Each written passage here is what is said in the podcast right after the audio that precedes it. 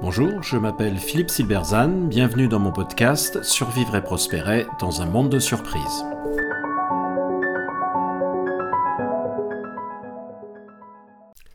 Et si l'IA était la chance des moins qualifiés? Les progrès rapides de l'IA suscitent une grande inquiétude. Cette inquiétude concerne notamment les moins qualifiés. Dans un monde de véhicules autonomes, par exemple, que vont devenir les chauffeurs de poids lourds et de taxis?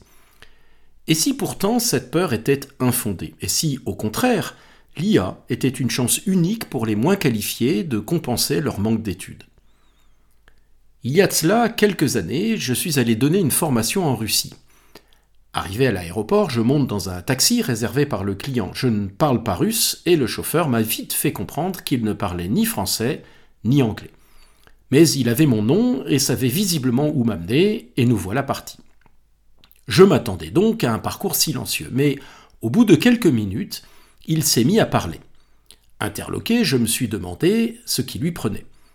Quelle n'a pas été ma surprise d'entendre quelques secondes après une charmante voix féminine m'indiquer en anglais que sur la droite se tenait tel musée, à l'origine construit par Pierre le Grand, sur la gauche le monument dédié aux anciens combattants de la Seconde Guerre mondiale, etc. En fait, le chauffeur parlait dans son téléphone équipé de Google Translate. L'application reconnaissait sa parole, la traduisait et la ressortait en anglais. Je n'en suis toujours pas revenu. Google Translate lui permet de transporter des clients dont il ne parle pas la langue. Il peut faire plus avec moins d'énergie, malgré son manque de qualification évidente. Sans Google Translate, il aurait dû se contenter de passagers locaux moins rémunérateurs. En clair, son manque de qualification a été compensé par l'IA. Grâce à elle, le chauffeur de taxi peut parler 30 langues ou peut-être même 150. Dans un article précédent, j'évoquais l'image qu'utilisait Steve Jobs pour montrer les effets de la révolution du logiciel lorsqu'il déclarait que l'ordinateur était, je cite, une bicyclette pour l'esprit. Par cela, il voulait dire que l'homme avait inventé un outil lui permettant de faire beaucoup plus qu'il ne pouvait faire naturellement. Il concluait La principale différence entre les humains et les animaux est que les humains fabriquent des outils pour faire plus avec moins d'énergie et ainsi démultiplier leurs capacités naturelles pourtant limitées. L'intelligence artificielle, eh c'est la bicyclette puissance 10. Elle va permettre aux humains de faire plus, considérablement plus, avec moins d'énergie. Alors, chaque fois que je raconte cette anecdote, il se trouve quelqu'un pour me rétorquer que le chauffeur ne parle pas anglais que Google Translate ne remplace pas l'apprentissage des langues. Et que va devenir le monde si nous cessons d'apprendre les langues étrangères? Mais c'est se tromper de question. Évidemment qu'il faut continuer à apprendre les, langues étrangères et les langues mortes. Quelqu'un qui apprend une langue découvre bien sûr aussi une culture.